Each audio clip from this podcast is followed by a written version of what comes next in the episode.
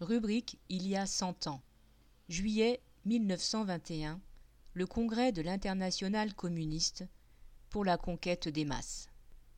Il y a un siècle, à partir du 22 juin 1921, l'Internationale communiste réunissait son troisième congrès à Moscou, capitale de la Russie rouge. Elle n'avait que deux ans d'existence, puisqu'elle avait été fondée en 1919 dans la tourmente révolutionnaire déclenchée par la Première Guerre mondiale, mais ce congrès marquait une étape essentielle dans l'affirmation d'une politique communiste révolutionnaire.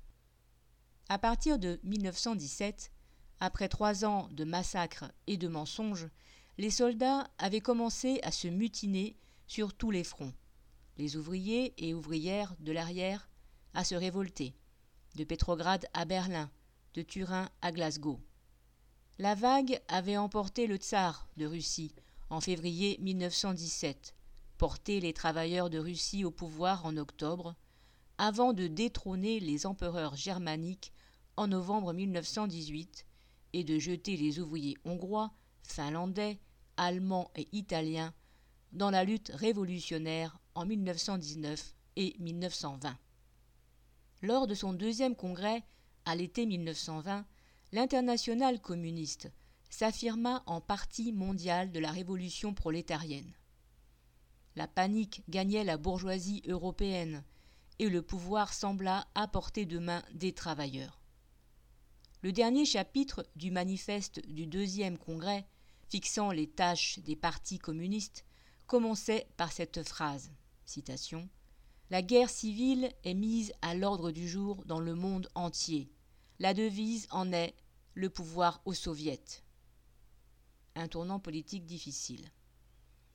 La double tâche que la situation assignait aux militants révolutionnaires, citation, construire une organisation pratiquement toute neuve en assumant simultanément la direction d'un mouvement de masse en voie de développement rapide, entre parenthèses Trotsky à propos de la France en novembre 1919, s'avérait difficile.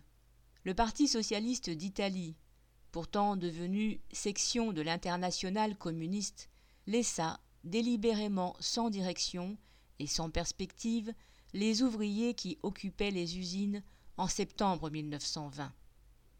Puis le danger fasciste s'affirma, menaçant toute la classe ouvrière italienne. Le tout nouveau Parti communiste, issu du congrès de Livourne de janvier 1921, s'avéra trop jeune, trop faible, trop inexpérimenté pour faire face à la situation. En mars 1921, ce fut le Parti communiste allemand qui, en lançant prématurément une fraction de la classe ouvrière à l'assaut, la conduisit à l'échec.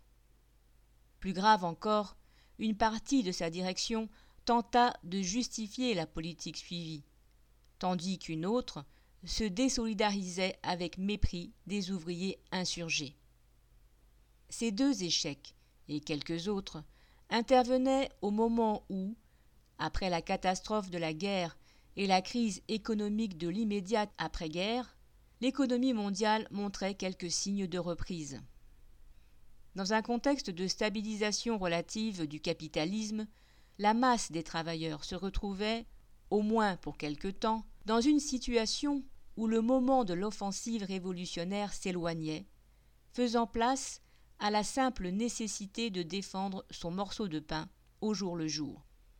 En même temps, en Russie, l'extraordinaire tension des forces prolétariennes nécessaires dans la guerre civile et face à la famine et aux dangers de toutes sortes arrivait à son point de rupture.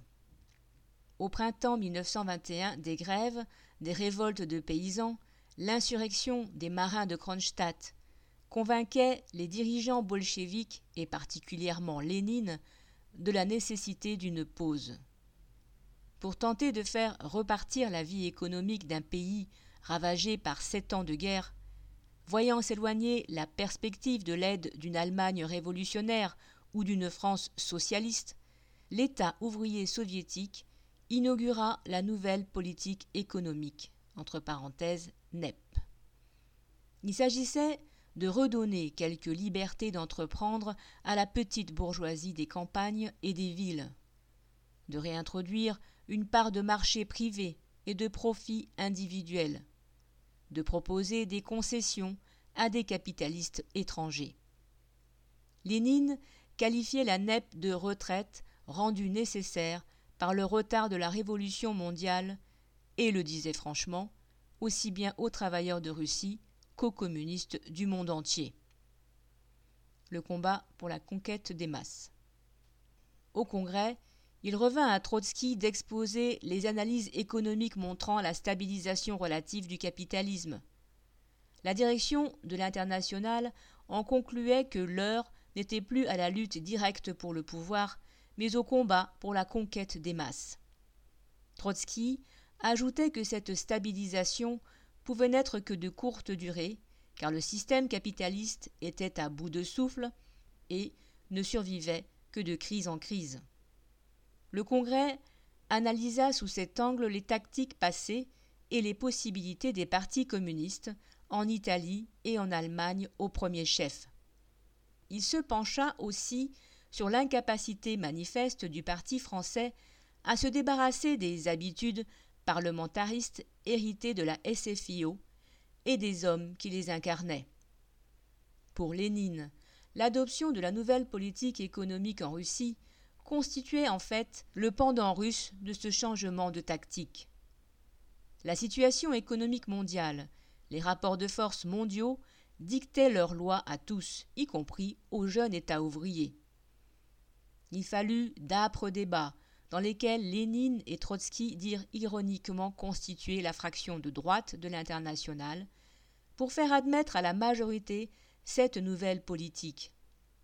Lénine exposa à plusieurs reprises comment le parti bolchevique avait gagné la majorité entre février et octobre 1917, comment il avait mesuré sa progression parmi les ouvriers, puis parmi les soldats, et comment il avait changé de programme agraire pour s'assurer du soutien des paysans.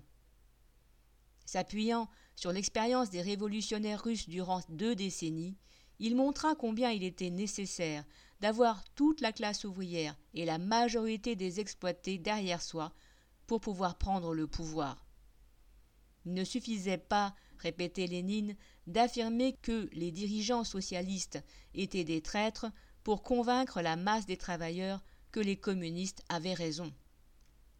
Constatant que dans aucun pays le Parti communiste n'avait derrière lui la majorité des ouvriers et la moitié des soldats, ni même n'était en voie d'y parvenir. Le Congrès vota finalement les thèses et l'orientation politique proposées par Lénine et Trotsky. Rendant compte du Congrès devant une assemblée de militants de Moscou, Trotsky le qualifia de grande école de stratégie révolutionnaire. Il ajouta Nous avons posé pour la première fois dans toute son ampleur et dans toute son acuité le problème suivant. La lutte révolutionnaire pour le pouvoir a ses lois, ses moyens, sa tactique et sa stratégie. Qui ignore cet art ne connaîtra jamais la victoire. Au terme de ce congrès, l'international communiste apparaissait comme mieux armé pour affronter une situation mondiale complexe. Il restait aux partis communistes des différents pays à se renforcer organisationnellement et politiquement pour que l'international puisse réellement assumer son rôle de parti mondial de la révolution prolétarienne. Malheureusement, le développement rapide du stalinisme en URSS allait rendre la tâche de plus en plus difficile. Paul Gallois.